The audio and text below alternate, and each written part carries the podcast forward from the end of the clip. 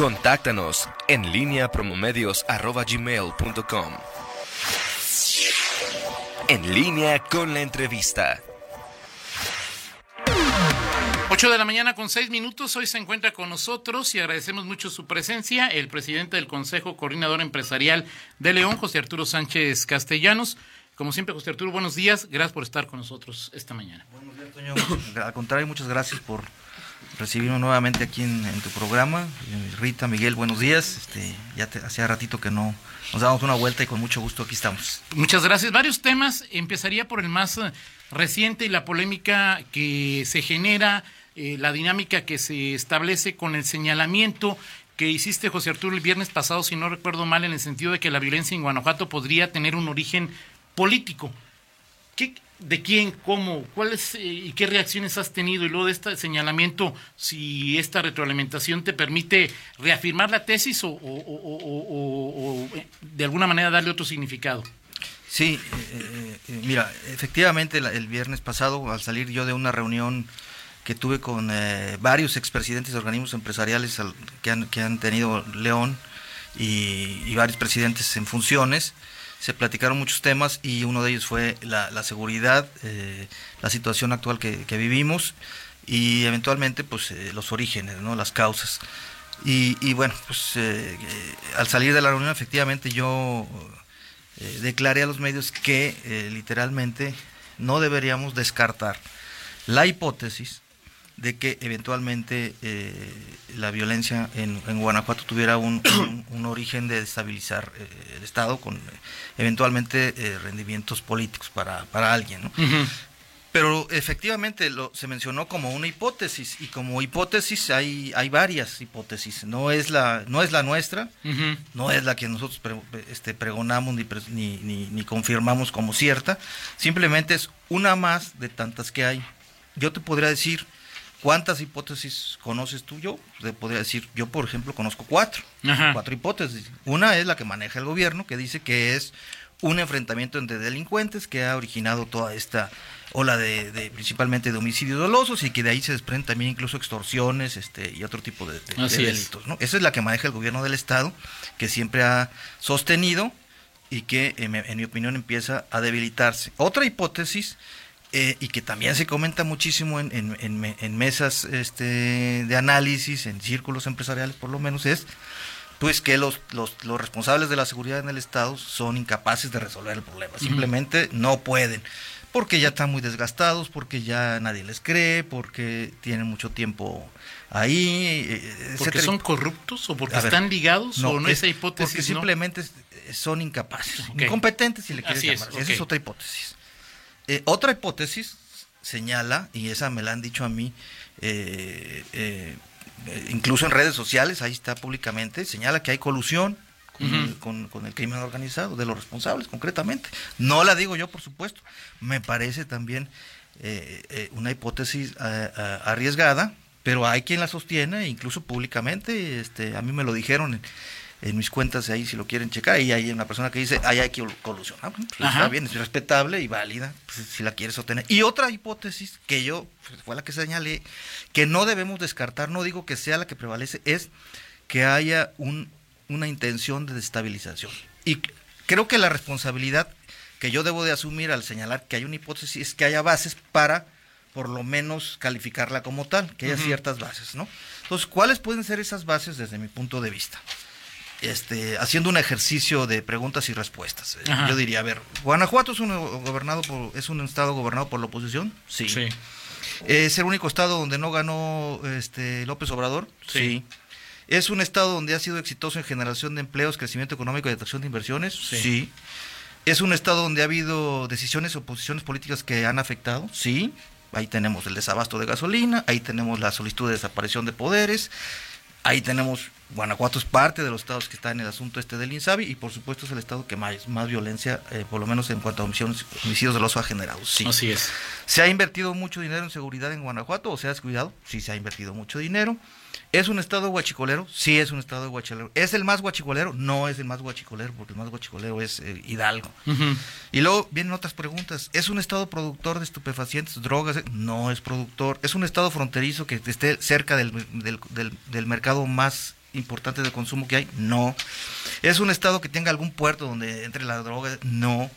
Eh, ha, disminuido la violencia con la llegada de las fuerzas federales? No. Entonces todo esto dice, bueno, ¿por qué no disminuye la violencia? ¿Por qué no disminuye? O sea, si, si esas variables este, se están atacando, eh, se están atacando aparentemente las causas, ¿por qué no disminuye? Y, lo, más, y lo más importante, déjame decir, porque para poder por lo menos introducir una hipótesis es, ¿a alguien le beneficia políticamente la violencia de Guanajuato? Esa incluso me la llegaron a preguntar. No sé, yo creo que sí. Yo creo que sí. Alguien la, o por lo menos. ¿A quién crees? Alguien la capitaliza. ¿A quién? O por lo menos, ahí te lo voy a contestar. Ha habido, eh, eso sí es público, ha habido legisladoras principalmente que han solicitado la tribuna del Senado para eh, capitalizar políticamente esto, alegando. Antares y Malú de Moreno. Así es, es correcto, ellos lo han hecho. Digo, sí. Son, hechos. Son, hechos, estos son hechos. Claro, yo que, que, para mí son suficientes para poder introducir eso. No quiero decir que yo piense, es más, si me preguntas, yo sigo pensando que la principal eh, causa por la que no se resuelve es por la incompetencia de los titulares de, seguridad. Esa es mi, esa ya es la personal. Claro. ¿eh? Ahora haría una pregunta esta, sobre esta hipótesis, es, ¿esta violencia eh, que existe en Guanajuato se daba antes de que López Obrador fuera presidente? Sí, sí. Empezó desde... Miguel, Miguel Márquez le puso ímpetu, le, importaba la seguridad. los, digamos que el, si, si, si, nosotros vemos las gráficas de, homicidios dolosos, que es lo que todo el mundo toma de referencia, en enero de 2018 fue cuando empezó, es más, de un mes a otro, de un mes a otro, de manera inexplicable, se duplican los asesinatos. De un mes a otro, diciembre de 2017 a enero de 2018. Obviamente antes de que entrara el gobierno de López Obrador. Y sí, podríamos decir, Miguel Márquez eh, dejó crecer el problema del huachicol y pues, pues eso es otra eh, posibilidad muy muy real este el gobierno federal hizo omiso de lo de que de las de las advertencias que hacía el gobernador de Guanajuato también es otra posibilidad. Ahora también hay otra otro hecho ¿eh? que vale la pena analizar ahorita que mencionas eso. Hay alguien tiene alguna duda de si hay algún tipo de acuerdo entre Peña Nieto y López Obrador yo la dejo en el aire ¿Y tú qué crees? Yo creo que hay por lo menos valores entendidos ahí, en el sentido de que pues hay un, un sexenio que desapareció y todos, todas las causales, todas las causales de los males se va a sexenios anteriores. Y no digo que del PAN, incluso hasta le han llegado hasta Cedillo Salinas, claro, ¿no? O sea, pero hay uno al que nadie hace señalamiento. Peña Nieto. Exactamente. Ahora, en este sentido, eh, José Arturo Sánchez Castellanos, te haría un... en lo personal, ¿tú crees si te pregunto cuál es la hipótesis que más abrazas de manera personal, dirías que es la incapacidad Así es. de funcionarios. Así es. ¿Y te refieres a Álvaro y a Samarripa? Así ¿Y a Diego? No, no, al gobernador no. Yo, yo me refiero a los titulares. Este... Ok, ahora, eh, y tú lo decías, eh, algo que me parece interesante es... Eh, la cifra que más nos llama la atención es la de homicidios dolosos. Sin embargo, en el reporte de ayer de, del secretariado se habla de que en Guanajuato 392 mil delitos se habrían cometido. En, León, por ejemplo, en León se incrementó, eh, en los datos que vamos a platicar más al ratito, se incrementaron homicidios, se incrementaron varios delitos, ¿no? Eh, sí, bueno, homicidios principalmente. Eh, creo que robo a casa habitación, robo, a, comercio. Hay también incapacidad, o sea, lo, o sea, Estado, Federación, Estado y municipios. En los municipios que hay, en León que hay, incapaz. O sea, ¿cuál es la hipótesis esa, de León? esa hipótesis que yo que yo manejé en relación al origen es para efectos de eh, la violencia en general estatal que genera una percepción de inseguridad. ¿Qué es los homicidios? Así es. En cuanto a León, ahí tenemos y, y, ustedes han sido testigos de eso, esa es otra historia. Ya hemos sido muy insistentes en el modelo de seguridad, en la este, recepción de denuncias, en la policía de investigación, en la, en la policía de proximidad, en los juzgados cívicos, en todo esto que previenen este tipo de delitos que son los robos a, eh, casa habitación, los robos a comercio, los robos a cuentavientes, eh, los robos patrimoniales, los asaltos del celular, de los oxos, los cristalazos, todo ese tipo de cosas ahí no, no, no, podríamos decir que son los mismos responsables. Me parece que ahí hemos sido muy enfáticos en señalar que ahí es eh, la, la policía municipal la que es responsable de eh, eh, que este tipo de delitos pues no ocurran o disminuyan. Claro. Ahora, te hago una pregunta a, ti como un, un personaje involucrado en estos análisis en el quehacer cotidiano de Guanajuato y tu opinión del Poder Judicial. Y lo pregunto porque mañana tendremos aquí al nuevo presidente del Supremo Tribunal Poder Judicial es inocente de lo que pasa en, en tu lectura, en tu óptica, de lo que pasa en Guanajuato.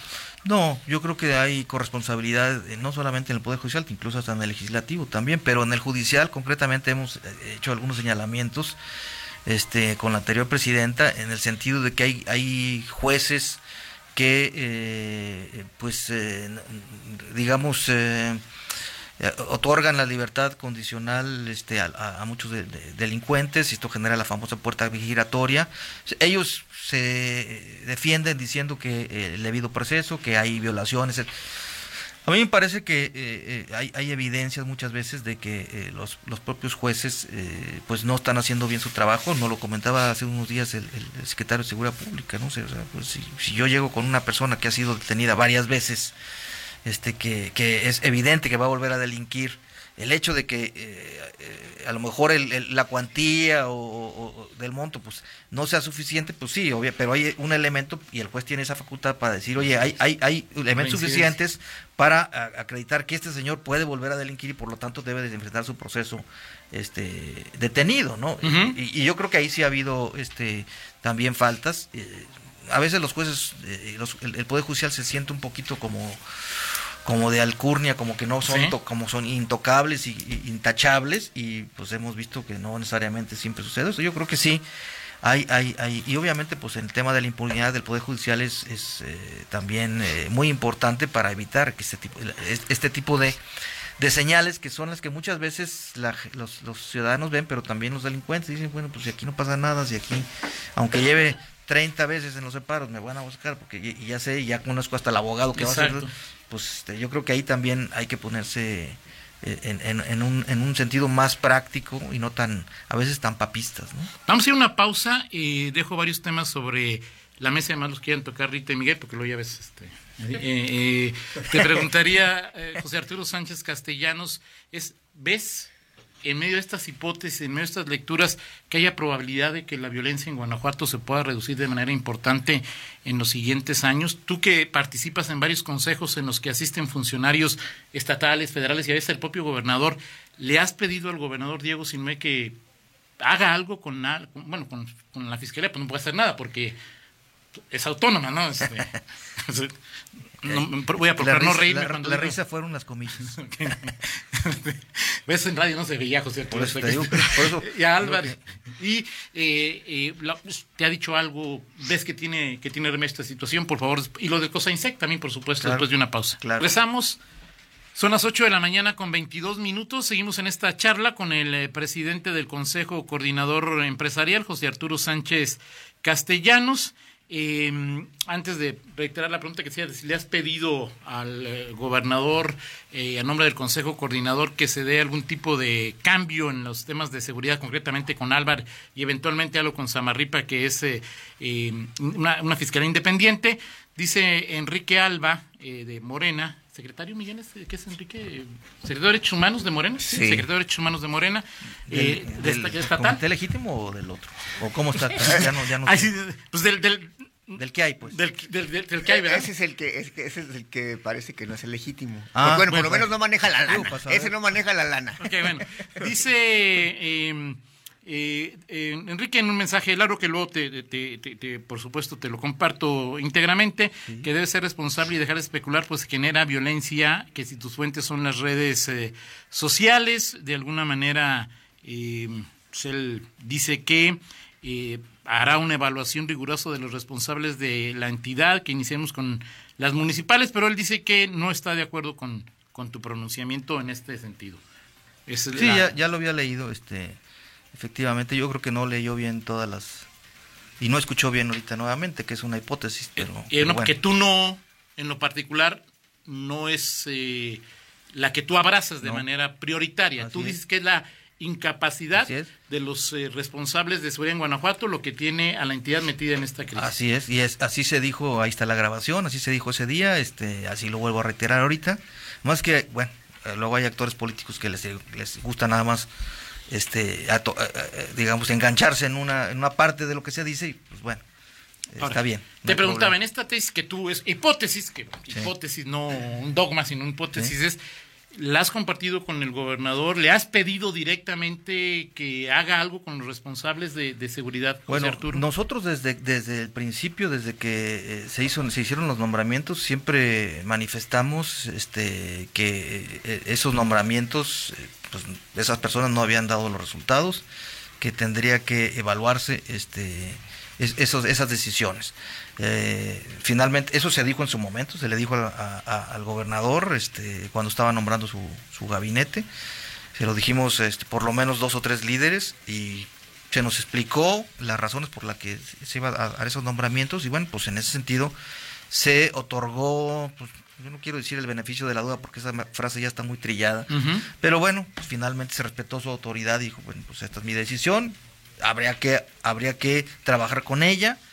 Y así lo hicimos durante todo el primer año, así lo hemos hecho todo el primer, durante todo el primer año. Yo creo que ya, si le seguimos, si seguimos con esa, e, esa, calificación del beneficio de la duda, pues ese ya ya, ya tuvo su, su, plazo y ya, ya hay más de un año y a mí me parece que sí, ahorita se lo hemos dicho ya este, públicamente, incluso en algunas eh, reuniones este, también hemos hablado del tema en privado, en donde eh, se ha dicho que eh, eh, pues, desde la óptica empresarial, ahí también están las grabaciones, desde la óptica empresarial, que es la que nosotros pues, podemos abrazar como filosofía, pues cuando alguien en una empresa no funciona, cuando algún director, un gerente de algo no funciona, pues se hace una evaluación, a ver, yo te contraté para vender, ¿por qué no vendo? Pues porque no tengo herramientas, porque no tengo camionetas, porque no tengo presupuesto, ah, bueno, pero y aquí se tiene que hacer lo mismo. A ver, ¿por qué no disminuye? Te he dado todos los recursos, te he dado todo el dinero que me has pedido, todo, te, he conseguido todos los apoyos. ¿Por qué no estás dando resultados?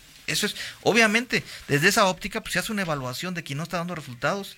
Si, la, si, si de esa evaluación se desprende que no es culpa de él, pues se tomará alguna decisión, se reforzará lo que le falta, etcétera, etcétera. Pero si resulta que, que ha tenido todas las herramientas, todos los elementos, todos los recursos, y no hay resultados, pues una decisión desde la óptica empresarial es, por supuesto, tomar decisiones y hacer los reemplazos que sean necesarios. Esa es la. Ahora, hemos platicado este en varias mesas de seguridad, incluso en, algunas de ellas el gobernador y este hay, hay algunos signos que, por ejemplo, nos preocupan, ¿no? Cuando se empieza a decir que la sociedad no está informada y que los que tienen la información solamente ellos, a mí me parece muy peligroso. Muy peligroso. ¿Por qué? Porque la sociedad eh, es la víctima. claro. Es la, es la que padece la problemática. Es la que sufre los delitos. Entonces, con la, la voz de la sociedad no tiene que estar informada o, entrenada o calificada. Es, es, es, una voz que por sí sola genera y da muchísima información a, las autoridades. Esa es la idea incluso que tengas ciudadanos en las mesas de seguridad, en los consejos de seguridad. Decir, oye, lo que tú estás diciendo, pues no está sucediendo en la, en la, en la calle. En la calle este, están asaltando, están dando cristalazos, están entrando a las casas. Hay infinidad de ejemplos de empresarios que han sido asaltados en su domicilio, secuestrados durante horas adentro del domicilio, este, maniatados. Este, es decir, eso está sucediendo. Y muchos, hay muchos lo denuncian. Bueno, esa es la parte que yo siempre he insistido. Bueno, si no denuncias, no te quejes. pero bueno, pero no deja de ser información valiosa. Si, yo, si yo soy un representante de un sector de la población, que es el empresarial, y te digo que está sucediendo porque está sucediendo, no puedes decirme que estoy desinformado. Eso no se vale. Así es. Eh, lo platicaba con Miguel, con Rita, con el auditorio. En el caso concreto de León, y por el conocimiento que tú tienes, eh, la violencia, la inseguridad, cualquiera de los dos aspectos en que quieras eh, ver el problema, José Arturo, es qué porcentaje es de la federación, qué porcentaje es del Estado y qué porcentaje es del, del municipio. O sea, me asaltaron en, mi eh, eh, en la calle y no denuncié. La culpa es mía, la culpa es de Mario Bravo y López Santillana, la culpa es de Samarripa, Álvaro y Diego, o la culpa es de López Obrador Durazo, o la culpa es de quién. O sea, ¿A quién responsabilizamos en toda esta situación tan crítica en materia de seguridad o inseguridad? Sí, bueno, obviamente es muy, es, muy complicado decir eh, qué porcentaje es de cada quien, ¿no? Yo creo que, pero sí hay una responsabilidad de todos, en mayor o menor medida, si vamos desde lo local a lo, a lo, estatal o nacional, ¿no? Y yo creo que empezaría, para empezar, aunque no sea una obligación del ciudadano, me parece que en las condiciones en las que estamos sí tendría que haber conciencia por lo menos de que tengo que tener medidas mínimas de autoprotección, ser más cuidadoso, no dejar los vidrios abajo en un oxo, este cuando voy a entrar a mi casa pues ver si no hay nadie por ahí, digo, en un país donde hay paz y donde pues no te fijas en eso, dejas el carro prendido y no se lo llevan, pero bueno, no estamos así, ¿verdad? Esa es una parte que corresponde al ciudadano, este que a lo mejor en un país, como te digo, en paz no debería subir, pero pero tendremos que hacerlo. Pero eso, por supuesto, que no exime a ninguna autoridad de la responsabilidad que tiene de darnos seguridad, de la responsabilidad y de la obligación, ¿no? Desde el municipio. Entonces, los delitos de menor impacto, los patrimoniales principalmente, por supuesto que la, la policía municipal tiene un, un, papel fundamental y ahí es el municipio, ¿no? Es decir, tiene que haber una estrategia de patrullaje adecuada, una policía honesta, bien capacitada, bien entrenada, bien pagada. Policías suficientes policías, este, que puedan levantar denuncias. Que los, que los veamos como, siempre, que siempre invariablemente los veamos como un apoyo y no a veces que ves al policía y dices, no. Que si nos echas la culpa a los ciudadanos de lo que pasa, pregunta Oscar López. No, o sea, o sea de que, tenemos que de alguna que somos al no hacer eso somos responsables de la ola de No, no, no estoy diciendo que por, por lo creo que lo dije muy claramente que eso es totalmente que no es nuestra obligación, pero tendremos que hacerlo. Bueno, claro si no quiere hacerlo, que no lo haga. Nada más que él, en las condiciones en las que está, podrás ponerse más. Pero bueno, cada quien es libre. Él puede dejar su carro prendido con las llaves puestas y el vidrio abajo y pues cada quien es eso. Claro, y se lo van a robar y le va a echar la culpa a la autoridad. Pues sí, yo creo, pero bueno, yo eh, sí, sería el colmo, ¿no? Pero bueno, seguramente así va, sucederá porque deben decir que me deben de garantizar seguridad. Y eso solo sucedería si hubiera un policía en cada esquina y a lo mejor ni así, o que viviéramos en un país este nórdico en donde pues sí, ese tipo de cosas este no son normales, ¿no? Pero y evidentemente decía la parte de los delitos patrimoniales principalmente el, el, el, cuidado de mi casa, de mi trabajo, de mi de mi traslado a, a no sé, a los nego a mi negocio, a, mi, empresa, etcétera, pues es a cargo de la policía municipal y tiene que desarrollar la, la, inteligencia suficiente para poder garantizar nuestra seguridad. Y luego viene la parte estatal, que es todos los delitos ya este, de, más eh, organización, eh, que, que, son más impactantes, este, en donde te, el, gobierno del estado pues, tiene una, un papel importante, una fuerza, una corporación policíaca muy importante, este, que eh, pues, que, tiene que ser efectiva y tiene, obviamente, o en el Estado hay una fiscalía que tiene que garantizar que cualquier persona que cometa un delito va a pagarlo. Así es. Y eso no lo tenemos, lamentablemente, ¿no? Así este, es. Eh, hay, una fiscalía que sí aparentemente es muy autónoma, pero también es en ese sentido pues muy ineficiente, ¿no? Aunque... Pero si no denuncias, ¿cómo, cómo culpas ah, claro, a? Por eso, sí, o sea, e, ese es, Digo, puedes culpar a la policía, pero a Samarripa, pues él viene aquí y dice, yo actúo después de que se cometió... Por eso, hay una denuncia. Por, eso, eh, bueno, ha sido el eterno debate en que por qué, no, por qué no quiere las denuncias. ¿Por qué no, porque, no tener más chamba. más tener más chamba o más responsabilidad, ¿no? Pero efectivamente le, tendría que denunciarse. no se denuncia porque hay un círculo vicioso en donde dice, no, ya para qué denuncio, porque luego denuncio, doy información y me va peor, etcétera. Es, es, lamentable, ¿no? Pero bueno, creo que se ha mantado muchísimo en el tema de la denuncia y sí hay ya eh, mucha gente que dice, bueno, pues tendré que denunciar y... ¿Sí crees que ha aumentado? Yo creo que por lo menos a nivel de esto de tipo de delitos de, de, de, robo en casa habitación, en comercios, en, yo creo que sí sí ha habido este por lo menos más conciencia de que se debe de hacer, ¿no? Yo no sé si todavía este, lo habíamos traducido en cifras como quisiéramos, seguramente no, pero de que hay una conciencia de que tienes que denunciar y de que si no denuncias no te, pues no te puedes quejar o no le puedes exigir a la autoridad que haga una investigación, pues, pues sobre qué, sobre un dicho, pues no es imposible, ¿no? La ley no se los permite, ¿no? Por eso es importante la denuncia, aunque no pase nada, simplemente para ir por lo menos conformando. Así es. Usted que está en la, en la Mesa Ciudadana de Seguridad, hay delitos federales y uno de los principales problemas que dicen las autoridades eh, locales en, el caso de los homicidios de los en León es la venta de droga, la venta de droga y la aportación de armas de fuego. Sí. Y el uso, son delitos federales. La, el, el, representante de la Fiscalía General de la República asiste a estas mesas, les ha compartido información, ¿saben qué está haciendo la federación? No, no, no, regularmente no asiste este, y si asiste realmente es muy marginal su participación. ¿no? Es, muchas veces es por cumplir con el expediente, no presentan información, no toman la palabra, solamente escuchan en el mejor de los casos y, bueno, pues por eso hablamos nosotros de cuando que las autoridades muchas veces dicen es que si hay coordinación, pues no hay coordinación, o sea, no van, van, eh, eh, bueno, a las mesas de seguridad ha llegado hoy el representante del ejército, de la Policía Federal, y no toman ni siquiera la palabra. Entonces no se discute ahí, no se eh, desmenuza a ver qué está pasando, ustedes qué información traen, ustedes, a ver, ustedes vamos a compartir. Para tienen confianza. la información de lo que yo creo que no ha habido desde, el principio, este, bueno, a mí me lo llegaron a decir, ¿no? Este, unos no usaban la plataforma México porque este, no era confiable y los del Estado tenían su propia plataforma, entonces así andaban trabajando. O sea, no hay coordinación. Yo sostengo que no, la suficiente coordinación no hay, o sea acaba de suceder un hecho eh, lamentable de una intervención de la Guardia Nacional, aunque ya vi que Sofía dijo que no tiene que avisársele. Ciertamente en el estricto sentido sí, pero en la práctica, pues sí, oye, a ver, vamos a este operativo, tú cubres esta parte, yo cubro esta, o sea, eso es lo eh, lo que decía yo en la pregunta que, ha habido, eh, ¿ha, disminuido la violencia de que entraron las fuerzas federales? No, se ha incrementado.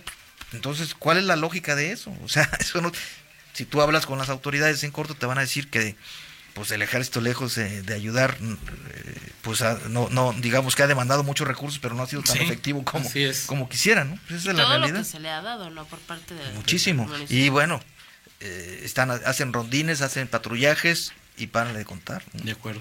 8 con 35, eh, la idea original de esta entrevista Voy a platicar un poco de Insec. Perdóname, José Arturo, 30, minutos, 30 segundos, 30 minutos.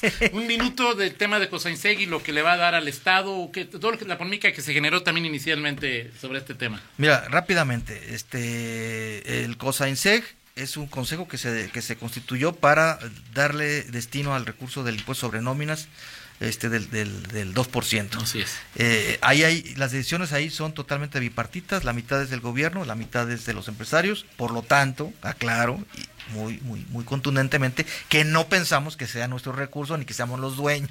Por supuesto, es un recurso público que este, ese consejo lo único que hace es darle un, direccionamiento.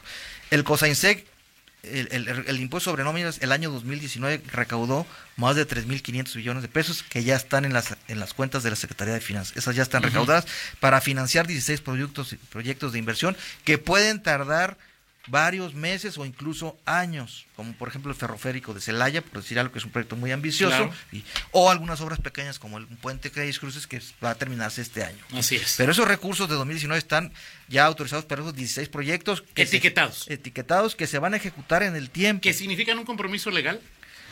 Pues yo diría que es hay un decreto, hay un decreto legalmente constituido, hay, hay un consejo constituido, ahí hay un acuerdo, yo creo que sí tiene cierto grado de legalidad, tan, es, tan lo tiene, que por eso se nos convocó a una reunión este, extraordinaria la semana pasada para decir, oigan, de esto que ya está aprobado, este recurso que ya está disponible, lo necesitamos para cubrir esta... Eh, déficit que tenemos aquí este, eh, en, el sistema de salud El compromiso es que regrese ese dinero conforme se vaya necesitando en el COSAINSEC. Perfecto, adelante. Es, es, me parece que sería irresponsable no haberlo, no haberlo aprobado, apoyado, digamos, la, iniciativa. Pero además te voy a decir una cosa, Toño.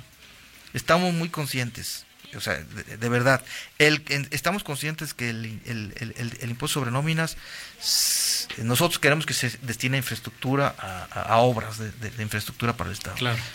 Pero en un estado de emergencia que, que pudiera haber, no sé, no lo digo que lo haya, es más importante la salud que la infraestructura. O sea, no, no, no, no, no, estamos ajenos a eso, ¿sí claro. el, el, el, ideal es que se invierta en esto, pero si llega a haber un, momento en que si el recurso, si no hay, no hay recurso, no hay salud, pues ni modo. Claro, es más importante la... Por supuesto, o sea, este y entendemos que hay que mucho de este asunto del COSAINSEC es voluntad del actual gobernador, porque todos los demás se pasaron por el arco del triunfo las, las peticiones em, de los empresarios que ahora son los aportantes y hicieron lo que quisieron con él, pagaron deuda, pagaron intereses, pagaron gasto corriente. Bueno, pues si aquí tenemos esta iniciativa, pues eh, lo que mal en no reconocer que es una voluntad del gobernador, la cual reconocemos. Y, bueno, pues si hay un acuerdo, si hay acuerdos, y, también reconocemos que hay esa voluntad de decir, oigan señores, había un acuerdo, vamos a modificarlo en este sentido, vamos a disponer de este recurso que regrese, ¿no? Este, es algo con lo que están haciendo con el ISEG. Hay un recurso ahí ocioso, oye, pues que se genere. Que trabaje. pues, de acuerdo.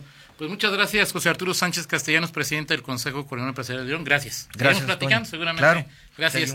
Vamos a una pausa y regresamos. En línea con Toño Rocha. Síguenos en Twitter, arroba Antonio Rocha P y arroba guion bajo en línea.